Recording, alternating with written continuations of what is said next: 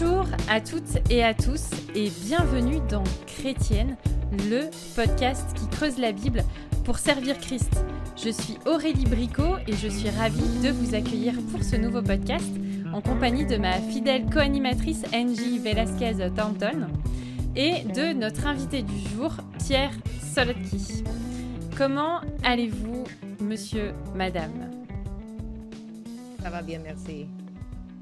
Très bien, je suis ravi d'être parmi vous euh, cet après-midi. Excellent. Donc Pierre, euh, tu es euh, sur Lyon, en région lyonnaise, et, j'ai eu la petite idée de, de, t'inviter parce qu'à vrai dire, tu es venu apporter une prédication dans mon église sur, sur un sujet dans lequel j'étais pas très très experte à vrai dire. Et je me suis dit, bon, il y a peut-être quelque chose à, à, creuser. Et tu m'avais l'air d'être un, expert euh, sur le domaine, euh, en tout cas d'avoir creusé la question, euh, une question peut-être que je, redoute de creuser parce que ça va peut-être me faire aller dans, dans, un sens différent dans lequel je, je, je cours trop. peut-être pour nos auditeurs auditrices, est-ce que tu pourrais brièvement te présenter Pierre, dire qui tu es et ce qui t'a amené à réfléchir à la question du repos. Ok, alors je ne suis pas un expert, loin de là, mais j'ai été amené à, m'intéresser à ce sujet un peu par la force des choses. Je vous, expliquerai dans quelques minutes. Alors d'abord, qui je suis? Je m'appelle Pierre Solotki, j'ai 62 ans. Je suis marié, père de quatre grands-enfants. Euh, et euh, donc, je suis chrétien maintenant depuis 35 euh, ans. Je fréquente l'église de la rue Sonnera à Lyon avec, bah, avec mon épouse Marie-Laure, puisque nos enfants maintenant sont dispersés à droite, à gauche. Et professionnellement, j'exerce le métier de coach et de consultant en leadership. Alors, qu'est-ce que c'est qu'un coach? Et un consultant en leadership? Bien, Je travaille spécifiquement sur le couple dirigeant-équipe. Alors dirigeant, c'est au sens large, puisque euh, ben, une entreprise ou même une église, euh, c'est une somme de, responsables et, d'équipiers. Dans une entreprise, ben, il y a un dirigeant avec un comité de direction. Dans une église, il y a un pasteur avec un collège d'anciens. Et puis dans les grandes entreprises, ben, c'est divisé en services. Et à chaque fois, on retrouve ce couple euh, dirigeant-équipe. Donc, comment, faire fonctionner ce couple? C'est la problématique à laquelle je me suis intéressé. Euh, donc, c'est développer chez, le, responsable, chez le dirigeant, sa capacité à diriger avec euh, ses talents, qui il est, et puis potentialiser aussi son équipe, comment faire pour que chaque équipier soit épanoui, donne le meilleur de lui-même. Euh, voilà, donc c'est très vite dit, mais, euh, mais c'est difficile à, difficile à atteindre. Hmm. Et aujourd'hui, donc j'ai une double activité. J'ai une activité dans l'entreprise, dans le monde des affaires, euh, au travers d'une société qui s'appelle Azaya.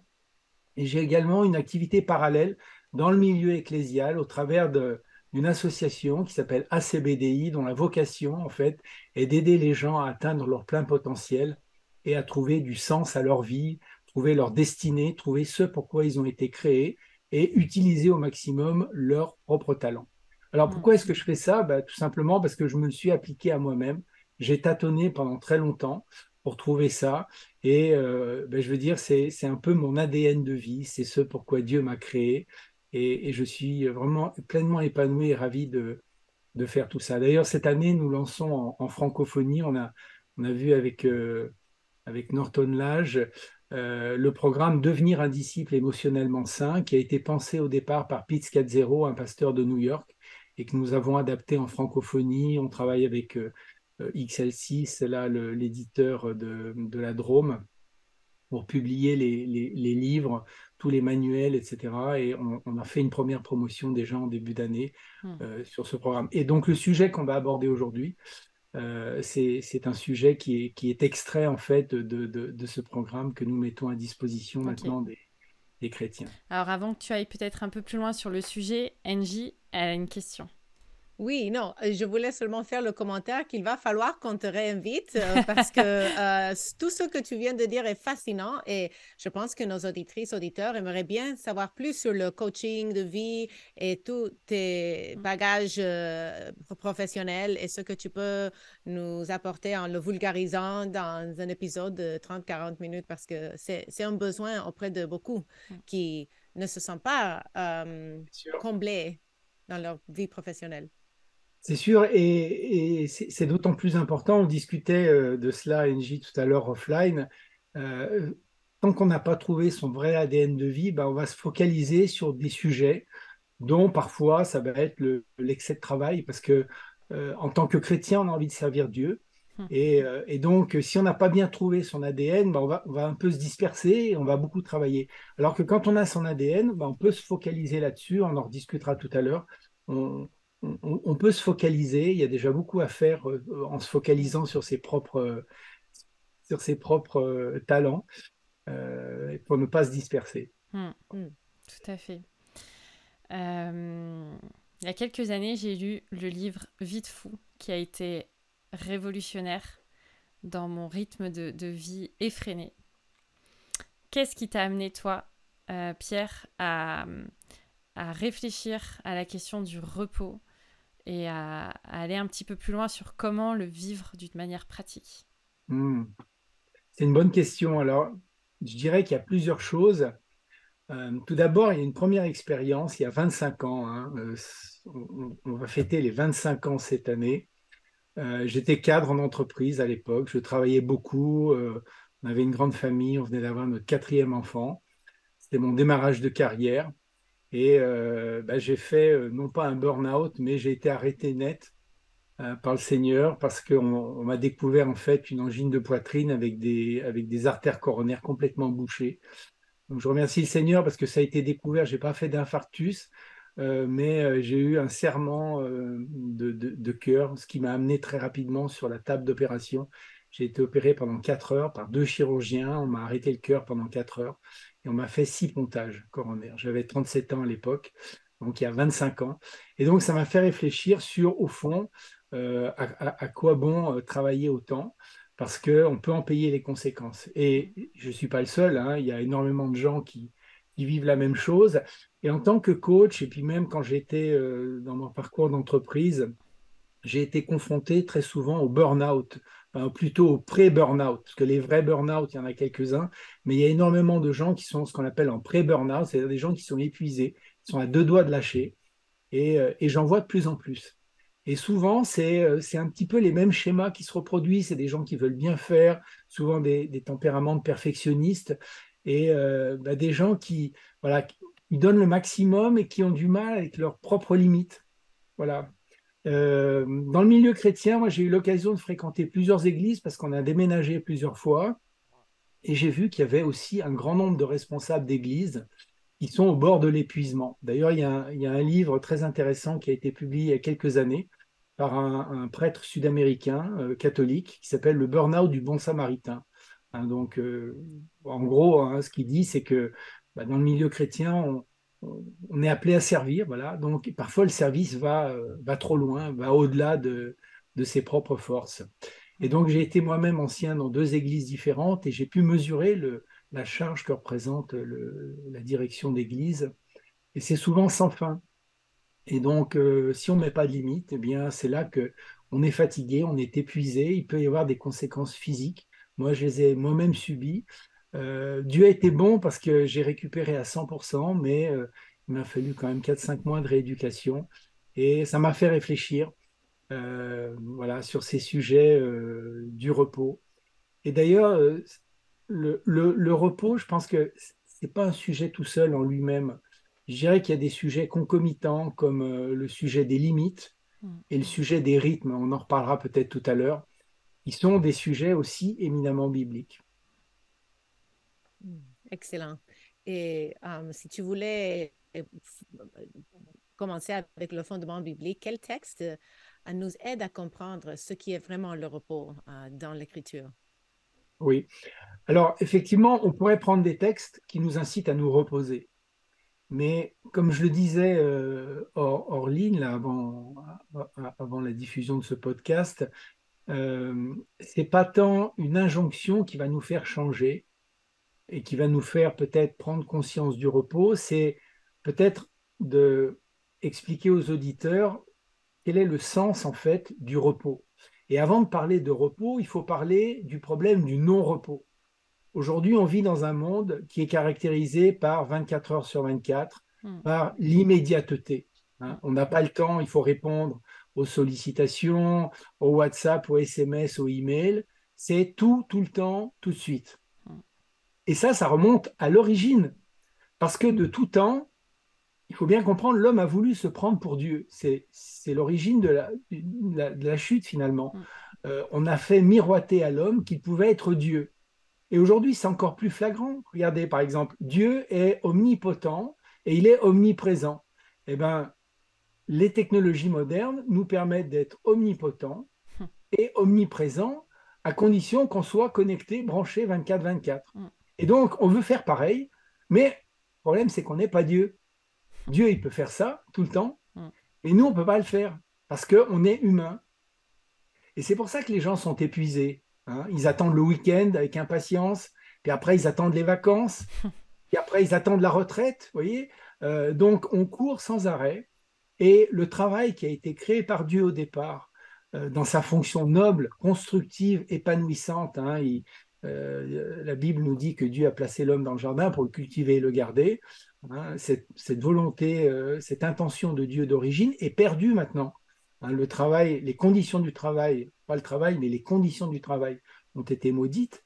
Hein. donc on s'est affranchi de la malédiction du sol. Maintenant on a des tracteurs, donc on ne suit pas à la sueur de notre front, mais on a déplacé le problème dans le non-repos et dans le burn-out. Voilà, c'est ce que c'est ce qu'il faut comprendre. Et donc dans le jardin d'Éden, Deuxième chose à comprendre, c'est que Dieu a voulu apprendre à l'homme la notion de limite. C'est pour ça qu'il a placé un arbre. Il a dit, vous pouvez aller partout, vous pouvez faire tout ce que vous voulez, mais hum. pas l'arbre. Pourquoi? Alors les gens disent, ouais, mais Dieu est castrateur, il est méchant, etc.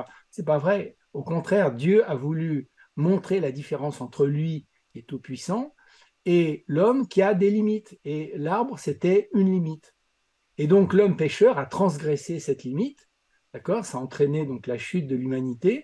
Et aujourd'hui, il continue sans cesse à le faire et il, transgresse d'autres limites qui sont les limites de ses capacités physiques parce que quelque part, il y a cette volonté de, vouloir se prendre pour Dieu, la volonté de vouloir s'accomplir, de, vouloir produire, parce que, parce que l'identité, au lieu d'être en Christ, elle est, elle est dans ce que j'accomplis. Donc plus j'accomplis, plus je me sens bien. Mm. Et donc c'est ça qui entraîne ses conséquences. Voilà, donc ça c'est important de comprendre.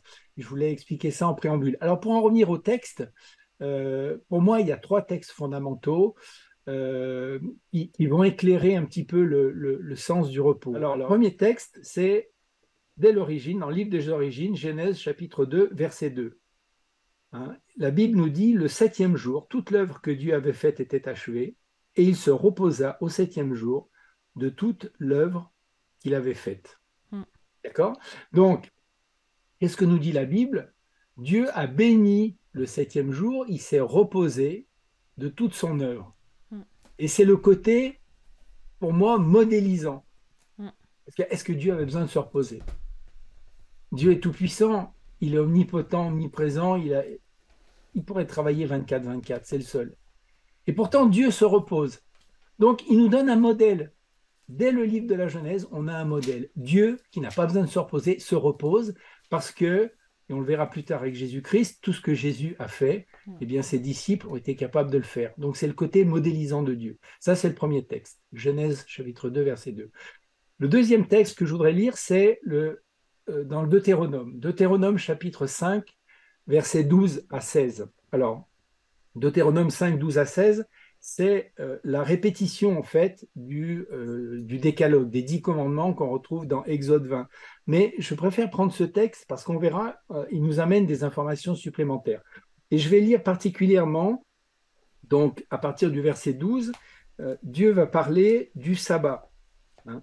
observe le jour du sabbat pour le sanctifier, comme l'Éternel ton Dieu te l'a commandé. Tu travailleras six jours et tu feras tout ton ouvrage, mais le septième jour est le sabbat de l'Éternel ton Dieu, tu ne feras aucun ouvrage, ni toi, ni ton fils, ni ta fille, ni ton serviteur, ni ta servante, ni ton bœuf, ni ton âne, ni tout ton bétail, ni l'étranger qui réside chez toi, afin que ton serviteur et ta servante se reposent comme toi. Tu te souviendras que tu as été esclave au pays d'Égypte et que l'Éternel ton Dieu t'en a fait sortir à main forte et à bras étendus. C'est pourquoi l'Éternel ton Dieu t'a commandé de célébrer le jour du sabbat. Hmm. Voilà. Donc, trois versets qui nous parlent du quatrième commandement, qui est le commandement du sabbat. Donc, c'est la répétition d'Exode 20, mais il y a un ajout important, c'est tu te souviendras que tu as été esclave en Égypte. Et Dieu dit ensuite, c'est pourquoi l'Éternel ton Dieu t'a demandé d'observer le jour du sabbat. C'est-à-dire qu'il y a une relation de cause à effet. C'est parce que tu as été esclave en Égypte. L'esclavage en Égypte, c'était quoi? C'était 7 jours sur 7. On faisait des briques 7 jours sur 7, on ne se reposait pas. Et parce que tu as vécu ça, alors maintenant que tu es libre, hmm. hein, on est dans le Deutéronome, ils vont rentrer dans la terre promise, maintenant que tu es libre, tu te souviendras de ça pour ne pas le reproduire. Hmm. Et aujourd'hui, ce que l'homme fait, eh ben, il reproduit exactement ces conditions de l'esclavage. Ils sont, les gens sont esclaves du travail. Mm. Voyez?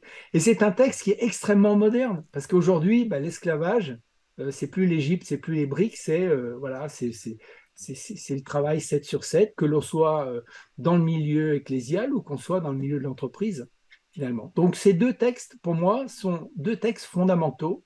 Hein, et, je réponds donc le vrai repos, euh, que, nous propose la Bible, c'est de comprendre que Dieu a donné un exemple, il a mis des limites et il a prévu des rythmes pour l'être humain.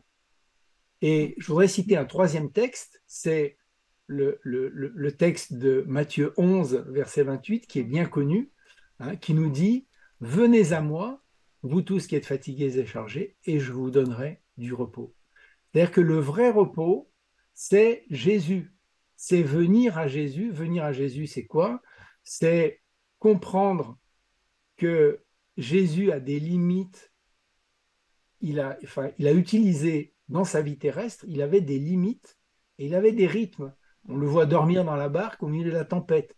On le voit se lever très tôt le matin pour aller prier, pour prendre du temps à part. Vous il savait se reposer, il savait, et pourtant il était, il était surbooké, Jésus, sans arrêt, sans arrêt, il devait guérir, il était sollicité. Et donc, le vrai repos, c'est venir à Jésus, c'est de passer du temps avec lui, et pas seulement quand on est fatigué. Hmm. C'est anticiper sa vie, c'est d'avoir une vie rythmée, et le rythme, il dépend un petit peu de, de, chacun, c'est d'avoir une vie rythmée où on va alterner des périodes de travail intensif et où on va délibérément se ménager des temps de repos précis en fonction de, des possibilités de chacun. Mais peut-être on, y reviendra plus tard. Hmm. Ouais. Est-ce que euh, moi, en tout cas, je comprends que dans le, manque de, de, de repos, euh, il y a une forme d'orgueil à croire que on peut faire beaucoup, que c'est à nous de faire beaucoup.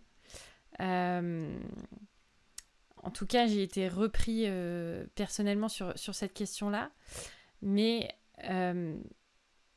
il y, a des raisons sur, sur le manque de repos. et il y a aussi peut-être le fait qu'on a du mal à percevoir quels sont les bienfaits d'une pratique euh, biblique euh, du repos. C'est-à-dire que euh, on peut avoir l'impression que se reposer, c'est perdre son temps. Ou que se reposer, c'est c'est renoncer à faire des choses que Dieu nous attend à faire. Ou que se reposer, c'est pour les faibles ou que, euh, bon, je, peux sortir plein de... Mais il y a des réflexions comme ça et des pensées qu'on a vis-à-vis du repos. Euh, je, sais qu'il y a beaucoup de pasteurs qui culpabilisent de, prendre des vacances. Euh, et, en fait, il y a, y a, quand même beaucoup de, de questions qui nous traversent comme ça. Alors, comment est-ce qu'on peut, parce que ce, podcast va sortir les vacances sont bientôt là, les vacances d'été en tout cas. Donc comment est-ce qu'on peut peut-être donner l'eau à la bouche à ceux et celles qui nous écoutent pour leur dire mais si, vous allez voir, le repos, c'est quelque chose de, puissant et de, profond. tu peux pitcher, Pierre, vas-y. Alors, c'est vraiment c'est une excellente question. Et tu as eu raison de mentionner que quelque part, euh, alors il y a peut-être une forme d'orgueil, effectivement, et une forme aussi de, culpabilité. C'est un vrai problème identitaire, en fait. Tu vois, dans le, dans le cycle Discipula émotionnellement sain, première partie, on aborde la notion de sabbat et de repos au quatrième module. Et on voit, euh, avec les stagiaires, on voit que c'est vraiment difficile euh, parce que cette notion de repos, c'est vraiment quelque chose d'identitaire, de culturel. Mm. Par exemple, il y a des gens qui sont nés dans des familles où ils travaillaient beaucoup, hein, où l'injonction familiale, c'était euh, pour exister, tu dois travailler, ou bien tu dois travailler à la sueur de ton front pour gagner ta vie, ou bien la vie est dure. Euh, vous voyez, ça, c'est ce qu'on appelle des introjections, c'est-à-dire que ce sont des messages qu'on a intégrés dans son enfance et qui deviennent partie prenante de nous-mêmes. C'est pour ça que dans le, dans, le, parcours euh, émotionnellement sain, on a une partie, en, troisième partie, où on parle du génogramme, c'est-à-dire qu'on étudie euh, l'environnement familial pour voir quels sont les messages contraignants, les injonctions qui nous sont venus. Et très souvent, euh, c'est un problème identitaire Hein, parce que sinon, ça serait tout simple. Vous voyez, on, fait un podcast, on vous dit il faut vous reposer, les mm. vacances arrivent, mm. et euh, ben voilà, et, c'est fini. Et en fait, c'est plus compliqué que ça, parce que on, a introjecté un certain nombre de comportements dont il faut se débarrasser. Et, pour s'en débarrasser, il faut déjà en prendre conscience. Mm. Et c'est pour ça que euh, tu parles de bienfaits d'une pratique biblique du repos. Pour comprendre les bienfaits, il faut savoir de quoi on parle. C'est-à-dire, soit je, vais me reposer de mon épuisement pour me remettre à flot. Donc, les vacances arrivent, je me repose de mon épuisement, j'ai une année épuisante, et puis je me remets juste à flot, et au mois de septembre, je reprends, et quand on entend les gens, moi je les ai en coaching, parfois euh, euh, en entreprise, ils, nous disent, mais en une semaine, le bienfait des vacances mm. est détruit. Mm. Donc, parler des bienfaits, on, je veux bien en parler, mais si c'est cassé au bout de, de 15 jours, c'est pas la peine. Donc, soit je me repose de mon épuisement et je repars de plus belle, ou bien je réfléchis sur, c'est-à-dire au lieu de me reposer de ma fatigue, je peux travailler à partir de mon repos. C'est-à-dire que j'anticipe une vie qui est rythmée, qui est stable. Ça ne veut pas dire une vie de fainéantise. Hein. La Bible condamne la, paresse. Hein. Il y a énormément de proverbes qui condamnent la paresse. Donc, c'est pas du tout être paresseux, mais c'est de se dire, voilà, soit je me repose d'un travail épuisant, soit je travaille à partir de mon repos. C'est-à-dire que l'état de repos, c'est mon état naturel. C'est un état rythmé. Et on peut en reparler parce que tout à l'heure, je pense qu'on abordera les, questions concrètes. Mais c'est travailler à partir d'un repos qui correspond à un rythme régulier qui me convient, qui me permet ensuite d'être pleinement efficace dans mon travail. Hmm. Pour, pour vous expliquer ça autrement, euh, je pense à, une métaphore. Hein. c'est la métaphore bien connue du téléphone portable. C'est-à-dire que soit mon téléphone portable, je le recharge dès que le signal batterie faible apparaît. Hein. Donc, j'ai mon téléphone, j'y fais pas attention et soudain, il s'allume, il me reste 10% de batterie. Donc là, euh, ou, alors il reste 10% de batterie, ou parfois je suis en, communication, j'ai même pas fait attention que ma batterie s'épuisait, et la communication coupe. Ça nous est tous arrivé. D'accord? Donc soit on est dans ce schéma-là, hein, c'est-à-dire qu'à chaque fois, euh, ça coupe, et puis je recharge ma batterie en catastrophe, et les spécialistes nous disent que c'est pas bon pour la batterie. Il faut jamais laisser se vider une batterie complètement. Ou bien alors, deuxième attitude, mon téléphone portable, tous les soirs, je le recharge. Ou deux fois par jour, je le recharge. C'est-à-dire, même quand il est à 30%, je le recharge. Et là, les spécialistes disent que parfois, il faut euh, descendre à 20-30%, puis le recharger, et même pas le recharger à fond, parfois euh, recharger à 80%, faire du 20-80. Vous voyez? Eh ben, Le repos, c'est pareil. C'est-à-dire que soit on attend d'être complètement au bout du rouleau et je dis je prends des vacances, ou bien alors j'ai une vie rythmée dans l'année, et j'anticipe. Et donc là, je ne me repose pas de mon travail, mais je travaille à partir de mon repos. Vous voyez la nuance? Mmh. C'est assez subtil et je pense que le téléphone portable, c'est quelque chose qui nous aide à comprendre ça. Ah, c'est une analogie que tout le monde peut comprendre euh, au monde entier et j'apprécie beaucoup parce que ça me parle. maintenant, concrètement, pouvons-nous donner des conseils sages et applicables pour inviter nos auditeurs et auditrices à transformer leurs vacances en temps de repos? Ou bien, comme tu viens de dire, de, mmh. de travailler à partir de leur repos? C'est ça. Donc, alors justement, les vacances, si on est épuisé en arrivant en vacances, bah oui, bien sûr, il faut se, euh, il faut se reposer. C'est la recharge du téléphone portable. Mais peut-être la meilleure, la meilleure chose, euh, et parce que si on veut parler de recettes pour les vacances, en fait, on rate une partie de la cible mm. euh, qu'on veut atteindre aujourd'hui. Parce que moi, je suis mal placé pour dire à chacun qu'est-ce qu'il faut faire pour bien se reposer. Il y a des gens qui se reposent dans la discussion, Hein, je ne sais pas si vous connaissez l'outil MBTI. MBTI, c'est un test de personnalité. Et par exemple, dans le MBTI, il classe le premier critère du MBTI, euh, c'est l'introverti ou l'extraverti. Hein, c'est pas du tout quelqu'un, l'extraverti, c'est pas quelqu'un de, euh, qui est euh, extrêmement bavard et puis l'introverti replié sur lui-même. C'est introversion, extraversion dans le MBTI, c'est la manière avec laquelle je me ressource. Donc l'extraverti va se ressourcer dans la relation, alors que l'introverti va se ressourcer dans la solitude.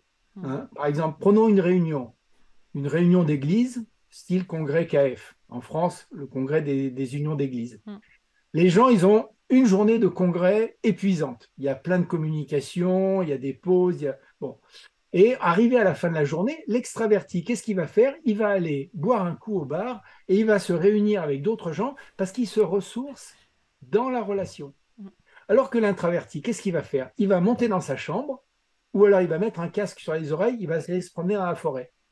Donc vous voyez, donner des recettes pour que les gens se reposent, moi je suis mal placé pour le faire parce que chacun se repose à sa manière.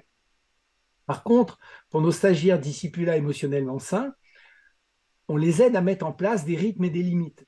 Et donc, moi, je dirais que ça ne va pas se jouer pendant les vacances, ça va se jouer par la décision que chacun va prendre au retour des vacances. Et là, par exemple, bien, en parlant de rythme, nous, ce qu'on ce aide nos stagiaires à mettre en place, c'est la pratique hebdomadaire du sabbat. C'est-à-dire que chaque semaine, et ça c'est quelque chose de très concret, chaque semaine, on leur conseille de prendre alors le sabbat, moi, ce que je fais également, c'est une période de 24 heures. Chacun le prend à son rythme. Il y a des gens, moi par exemple, je le fais du, samedi soir au dimanche soir. Samedi soir 20h, dimanche soir 20h. Mais d'autres personnes peuvent faire ça dans la semaine. Par exemple, un, pasteur qui est en activité euh, le dimanche ou euh, le samedi, bah, il va choisir un jour de la semaine. Je connais un, un, pasteur, par exemple, qui prend, le, qui prend le mardi, il prend son mardi et euh, bah, régulièrement, il va, euh, il va au bain. Hein, euh, il, va, il va dans l'eau chaude, il reste deux ou trois heures, il fait du, du sauna, du hammam, etc. C'est sa manière de se ressourcer. Il prend un temps pour lui. Donc, concrètement, bah, la pratique du sabbat, c'est je m'arrête, d'accord? C'est-à-dire, j'arrête le travail que je suis en train de faire, je le mets en suspens 24 heures, je me repose à ma manière. Hein, je vous ai donné un exemple tout à l'heure. Chacun est vraiment différent. Et dans la pratique du sabbat, il y a, deux autres éléments. C'est la notion de réjouissance. C'est se réjouir. Hein. Et ça, c'est un concept éminemment biblique. Parce que quand on lit dans la Bible, euh, le peuple d'Israël, il avait constamment des fêtes. Trois fois par an, il y avait des grandes fêtes. Il y avait la fête des pains sans levain avec la Pâque, il y avait la Pentecôte, il y avait la fête des, des cabanes. Et le peuple, en une semaine, il montait à Jérusalem, il se réjouissait, il y avait vraiment la notion de réjouissance, c'est une notion éminemment biblique. Et parfois, on a, on a perdu un petit peu cette notion parce qu'on se dit, euh, la vie chrétienne, c'est une vie de travail, c'est, voilà, euh, il, faut, il faut donner, il faut travailler, travailler. Non, Dieu nous dit, il faut se réjouir, il faut savoir se réjouir. Hmm. Et puis, le quatrième élément du sabbat, hein, après s'arrêter, se reposer, se réjouir, c'est la notion de contemplation. C'est-à-dire, c'est un, euh, cette journée de sabbat, euh, je tourne mes regards vers le Seigneur. D'une manière ou d'une autre, j'ai Dieu présent à l'esprit. Donc, si je veux me promener en montagne, bah, je contemple les merveilles de la création, les sommets, la neige. je peux regarder des insectes, je peux écouter les oiseaux chanter. voilà, je, je, je, contemple, je, me centre sur Dieu en fait. Au lieu de me centrer sur mon travail, sur ce que je dois accomplir, sur ce que j'ai pas réussi à faire, sur mes échecs, je vais me concentrer sur Dieu parce que la personne de Jésus-Christ, c'est la personne qui est, vraiment digne de nos, louanges. Voilà donc concrètement. Hmm. Peut-être que ce qui, ce qui peut aider aussi à, réfléchir à, une meilleure pratique du repos, c'est d'identifier en fait le type de fatigue qu'on peut avoir. Euh, il me semble que euh, il peut y avoir une fatigue euh, physique parce que on délaisse aussi le côté faire du sport, manger sainement, parce que quand on travaille trop, euh, souvent, bah, ça, ça, se voit aussi dans l'alimentation et dans la manière d'avoir une bonne hygiène de vie. Mm. Il y a aussi le côté euh, charge mentale, en fait, c'est qu'il y a trop de responsabilités et qu'il faut euh, trouver une solution pour déléguer, un peu comme Moïse a été gentiment conseillé par son beau-père de, de transmettre à des, à des hommes sages des responsabilités. ça peut être trop d'engagement et, arriver à dire non à certaines choses. Euh, voilà, il y a, y, plusieurs choses qui, peuvent, qui peuvent se arriver dessus. Et puis il y a des, sales habitudes aussi. Euh, je prends mon ordinateur portable, je l'amène à la maison pour travailler ce week-end parce que j'ai trop à faire. Voilà, je me parle à moi-même, c'est bien dans, ce, dans ce petit podcast. Euh, mais des, choses comme ça, peut-être des, habitudes qu'on ne voit plus finalement parce que euh, on, a appris à cohabiter avec. Euh, est-ce que Pierre, tu as toi une expérience personnelle à nous partager sur comment est-ce que une certaine fatigue, tu nous as parlé de, ton expérience il y a à peu près 25 ans de, difficultés, euh, au niveau du rythme de travail, mais est-ce que tu as une expérience à nous partager sur comment euh, tu as pu identifier euh, quelque chose qui n'allait pas et, quelle forme de repos tu as pu trouver en Dieu à ce moment-là?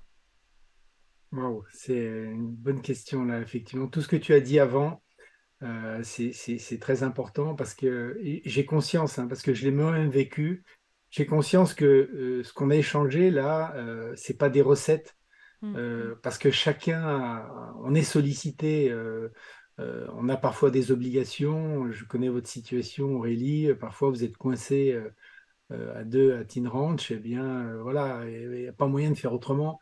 Et les gens qui travaillent en entreprise ou qui sont sollicités par un patron où il y a une urgence, donc il n'y a pas d'absolu et il, faut être, il faut être très bienveillant avec, avec les autres et avec soi-même. Euh, moi, je vous ai parlé de ma vie de jeunesse où j'étais toujours à fond. Alors, c'est vrai que c'est grisant parce que, hein, comme je l'ai dit tout à l'heure, quand on est actif, on a l'impression de faire, on a l'impression d'accomplir et on a l'impression d'être important. Voilà, euh, c'est souvent quand on fait, on est important. Et ça, c'est une notion éminemment identitaire, c'est-à-dire c'est l'un des, un des éléments de la tentation de Jésus. Hein. Euh, Jésus, quand il a été tenté au désert, Satan l'a emmené sur ce terrain-là. Hein, ordonne, si tu es fils de Dieu, hein, et donc dans l'original, c'est comme tu es fils de Dieu, ordonne que ces pierres deviennent du pain.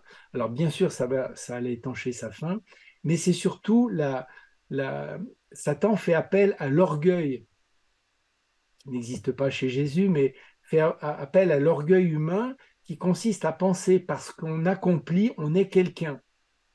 D'accord? Et donc, quand, quand, on, quand, quand on est à fond pour être important et pour accomplir, eh bien, identitairement, on n'est pas en repos avec Jésus-Christ. C'est pour ça que c'est important d'identifier tout ça. Et donc, moi, je l'ai identifié au cours des années, hein, et je l'ai encore identifié récemment parce que quand je donne l'enseignement et le, le, cycle discipula émotionnellement sain, eh bien, en, même en le donnant, je, participe avec mes propres faiblesses. C'est-à-dire que je ne le donne pas d'une position d'autorité ou de sachant en ayant tout accompli, mais au contraire, je me remets en question ce que je fais faire aux stagiaires. je le fais moi-même et je me suis aperçu récemment à quel point j'étais encore attaché à, la notion d'accomplissement. Par exemple, sur le plan professionnel, j'ai une petite baisse d'activité et je me suis aperçu combien ça m'avait chagriné parce que c'était important pour moi. Je, je, suis avec d'autres confrères qui ont beaucoup de travail et le fait de se dire que j'ai moins de travail, je me suis senti moins important. Hmm. Et Dieu m'a repris en, me disant, mais non, quel que soit le travail que tu fais, ce qui compte, c'est que tu sois en moi. Euh, c'est, tu es mon enfant et je suis ton père. Et, ce qui m'intéresse, c'est pas tout ce que tu vas accomplir, c'est que tu sois en moi. C'est de passer du temps avec Dieu. Et, je parlais donc tout à l'heure du sabbat hebdomadaire, mais il y a aussi les rythmes quotidiens, savoir s'arrêter, par exemple, dans la journée. Hein. je repense à ce tableau, euh, euh, l'Angélus du peintre Millet. Hein. c'est un peintre du 19e siècle, où on voit en fait, c'est des paysans dans un champ. Je ne sais pas si vous, connaissez l'image, vous pouvez peut-être l'afficher à l'écran, euh, vous irez le chercher sur, sur Google Images, mais l'Angélus, on voit deux personnes, c'est midi, le soleil est au zénith et, il s'arrête. Parce qu'à un moment donné, c'était un temps de repos, c'était un temps de recueillement euh, qui exprimait leur, leur, soumission à Dieu. Je m'arrête parce que Dieu s'est reposé, on revient au texte de Genèse 2. Mmh. Voilà. Donc, euh, voilà, cette notion identitaire est très importante et, et c'est ce que moi j'ai réalisé Hein, alors, ça n'a pas été facile. Comme je vous ai dit, nous, on a eu quatre enfants, euh, euh, on avait une vie professionnelle intense et, parfois, je suis coincé. Donc, ça veut dire que on ne peut pas faire parfaitement et on ne peut pas conseiller à nos auditeurs d'être parfaits. Mais ce qu'on peut leur dire, c'est qu'il y a moyen de changer hmm. et d'essayer de mettre en place des choses. Mais ça, vous ne pouvez pas y arriver tout seul. C'est pour ça que dans, dans, le, dans, ce programme Disciplina émotionnellement sain, on est une communauté. Quand on discute du sujet, les gens travaillent en binôme, donc ils s'encouragent mutuellement, euh, ils se rendent redevables, euh, ils s'encouragent à mettre en place des choses. Euh, une semaine après, deux semaines après, ils, rendent des comptes. Comment ça s'est passé? Avais, Tu t'étais engagé à faire ça. Vous voyez, pour, pour changer quelque chose, on ne peut pas le faire tout seul. C'est pas parce qu'on va écouter un podcast qu'on va revenir en dire ça y est, Eureka, hmm. euh, j'ai solutionné mon problème. On va pas y arriver parce que tout seul, on est démuni. C'est pour ça que la communauté, on a besoin de s'encourager mutuellement. Hmm. On a besoin de travailler à deux, à trois. C'est la, notion de, groupe de, croissance. Hmm. Donc voilà, l'expérience personnelle. Moi, qu'est-ce que je fais? Euh, Je, m'arrête deux ou trois fois par jour. J'ai un temps de méditation de la parole le matin. Et puis, alors je ne dis pas que j'y arrive tout le temps, parce que ça serait vous mentir, mais j'ai un ou deux breaks dans la journée où j'arrête. En 5-10 minutes, je repense à Dieu, je repense à un encouragement, un verset du matin, parce que c'est une question de rythme. Hein. Donc il y a le rythme dans la journée, il y a le rythme hebdomadaire, c'est le sabbat, il y a le rythme annuel ben, des temps de vacances. Hein. Par exemple, nous, euh, euh, pendant des années, on, le fait moins maintenant, c'est plus difficile avec les enfants, mais pendant des années, on a fait, pendant 15 ans, on, a fait, on est parti avec des enfants dans les camps chrétiens parce que, parce que passer une semaine avec des frères et sœurs en Christ, à, écouter des enseignements, à, partager des ateliers, bah, c'est super encourageant. C'est, ça fait partie du rythme. Et d'ailleurs, la Bible, la Bible nous parle de rythme.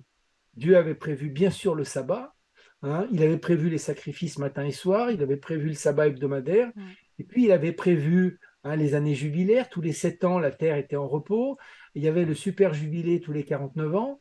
Donc, moi, je pense que c'est des, des, rythmes qui sont utiles. Et par exemple, quand j'accompagne des, des, églises ou des groupes d'anciens, euh, ce que je leur conseille, c'est que, alors là, c'est pareil, il ne faut pas être hyper, euh, on n'est pas, pas légaliste, mais je pense qu'un ancien devrait, tous les 5, 6, 7 ans, devrait prendre euh, une année sabbatique ou six mois sabbatiques se décharger de sa fonction pour se recentrer sur Dieu, faire une formation ou je ne sais quoi. Mais vous voyez, c'est c'est un mode de vie en fait. Mm. C'est pas des recettes. J'ai pas envie de donner aujourd'hui des recettes.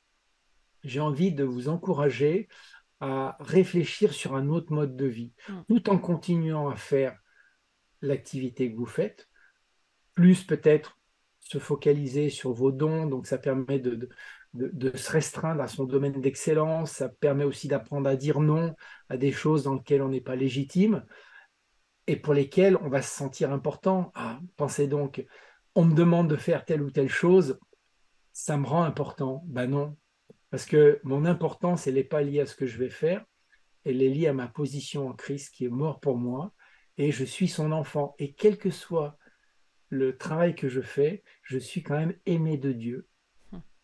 Et Dieu va pas me, il va pas me récompenser pour une suractivité que j'aurais faite, il va me récompenser pour la fidélité avec laquelle j'aurais accompli l'œuvre qu'il me demande de faire. Et ça, ça, ça suppose de connaître mes dons, ça suppose de m'engager dans des activités euh, dans lesquelles je suis légitime, pour lesquelles Dieu m'a qualifié. Et, déjà là, en faisant ça, on va écrémer euh, peut-être la moitié des, des, choses qui sont inutiles. Hmm. Tu me fais penser au verset en Éphésiens 2, je pense que c'est verset 11, qui dit que nous sommes à his workmanship, sa main d'œuvre euh, qu'il a créée pour accomplir les bonnes œuvres qu'il avait préparées d'avance pour nous.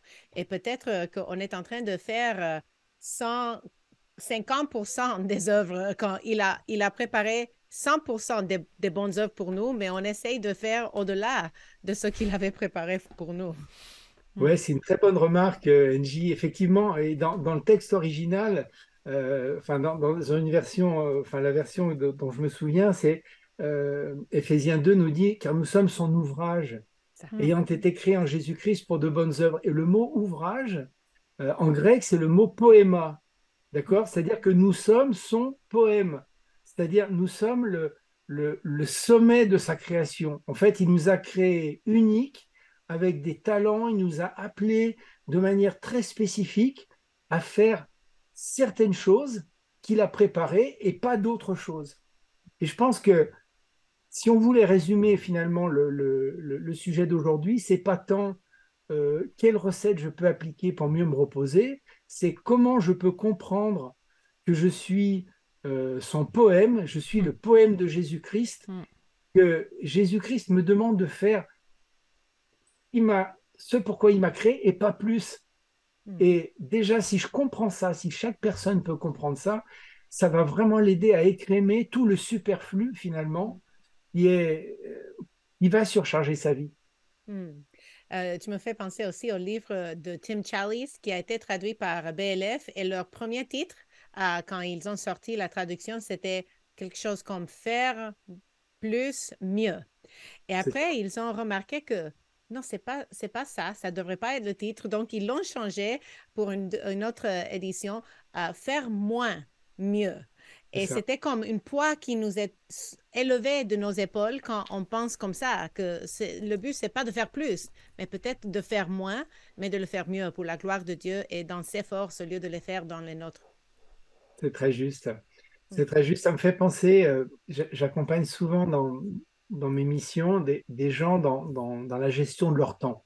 Hein, c'est un, un, sujet très récurrent dans l'entreprise. Euh, c'est comment bien gérer son temps. Et en fait, euh, la, clé pour bien gérer son temps, mais là encore, c'est une question identitaire, c'est pas une question de technique. La clé de bien gérer son temps, alors on parle de matrice, euh, matrice d'Eisenhower, urgent, important, etc. Je pense que après des années d'expérience d'accompagnement de gens, l'élément le plus important pour bien gérer son temps, c'est pas une to-do list, c'est une note to-do list. Wow. les gens à mettre en place une note to-do list. C'est-à-dire, c'est une liste dans laquelle je vais jeter tout ce que je décide de ne pas faire. Hmm. Et ça, ça demande un travail identitaire énorme. Parce que c'est là que tout notre orgueil, notre sentiment d'importance de l'accomplissement euh, euh, va, va, venir. Ah, mais ça, je peux pas ne pas le faire. Ah bon, tu peux pas ne pas le faire? Et alors, qu'est-ce qui se passe si tu le faisais pas? Et progressivement, les gens commencent à, à, à, mettre des choses sur la note to-do list. Et quand on est crème, quand on a une note to-do list, et, là, il faut être très ferme, parce que quand ils ont mis quelque chose sur la note to-do list, ça ne revient pas dans la to-do list. Et eh ben, on hmm. s'aperçoit que la to-do list, elle se restreint. Et du coup, et eh ben, progressivement, voilà, ça s'améliore. Hmm. Mais c'est la clé de la gestion du temps. Hein. Hmm. On va te réinviter, c'est. Euh, je suis égoïste, je ne le veux que pour moi-même. pour les, auditeurs, auditrices, je vais vous laisser. tant mieux. on, a, tous besoin, on a tous besoin de s'aider les uns les autres. Parce que moi, moi qui vous parle, je suis pas meilleur que vous. Euh, moi, de temps en temps, j'ai des trucs sur ma to-do list, j'y arrive pas, quoi. Et, et, et, et, ce que je dis aux gens de faire, j'arrive même pas à le faire moi-même. Mmh. Moi, j'ai besoin d'avoir, là, actuellement, je suis dans un, euh, dans un accountability partnership avec, euh, avec un, deux chrétiens, là, un anglais et un nigérian. Et toutes les semaines, on s'appelle et voilà, on, on, se met au défi chaque semaine de, de, de, changer quelque chose chez nous. Et donc, toutes les semaines, on se retrouve le jeudi soir pendant huit semaines d'affilée. Voilà, le, la notion d'accountability partnership, euh, mm. c'est vraiment très important. Mm. On ne peut pas y arriver tout seul. Mm. Sans moi, vous ne pouvez rien faire. Jésus l'a dit. Super. Deux encouragements. Euh, le besoin n'est pas l'appel. Peut-être une phrase sur laquelle vous pourrez méditer pendant que vous serez sur la plage avec euh, un petit cocktail. Euh, le besoin n'est pas l'appel. Un deuxième encouragement, c'est que quand on dégraisse nos agendas, on offre aussi à Dieu des opportunités de faire quelque chose de surprenant dans nos vies. Euh, on peut avoir peur comme si on sautait euh, tout en haut d'un précipice, mais en fait, on laisse la possibilité à Dieu de venir dans ces moments-là d'inoccupation, ou j'ai envie de dire de, suroccupation, euh, pour venir nous dire des choses qui seront importantes pour notre cœur et pour notre croissance spirituelle et notre maturité spirituelle. Euh, deux, encouragements que, j'avais à cœur de, vous laisser. Euh, Pierre, tu nous donneras le lien pour peut-être en savoir plus sur ce programme euh, qui accompagne pour devenir des disciples émotionnellement sains.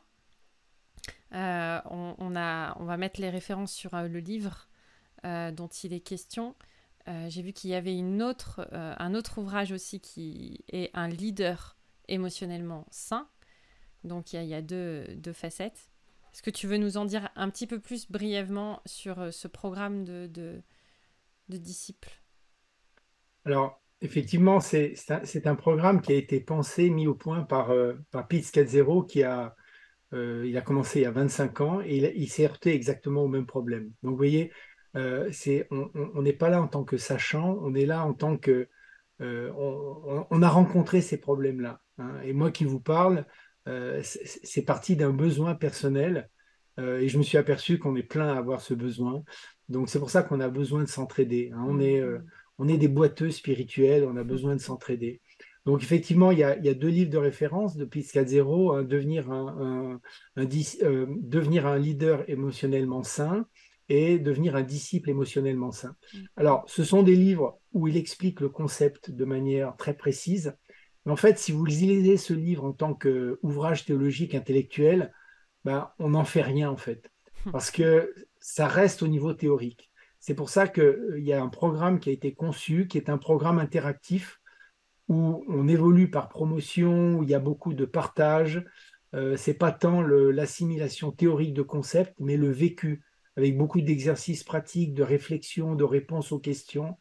Euh, voilà, donc c'est un, euh, c'est un programme qui se fait dans le temps parce que les changements d'habitude, notamment dans les domaines qu'on a abordés aujourd'hui, ça ne se fait pas du jour au lendemain. Et ça se fait surtout pas en lisant un livre ou en, étudiant un cours. C'est pour ça que le programme, par exemple, est conçu sur huit semaines.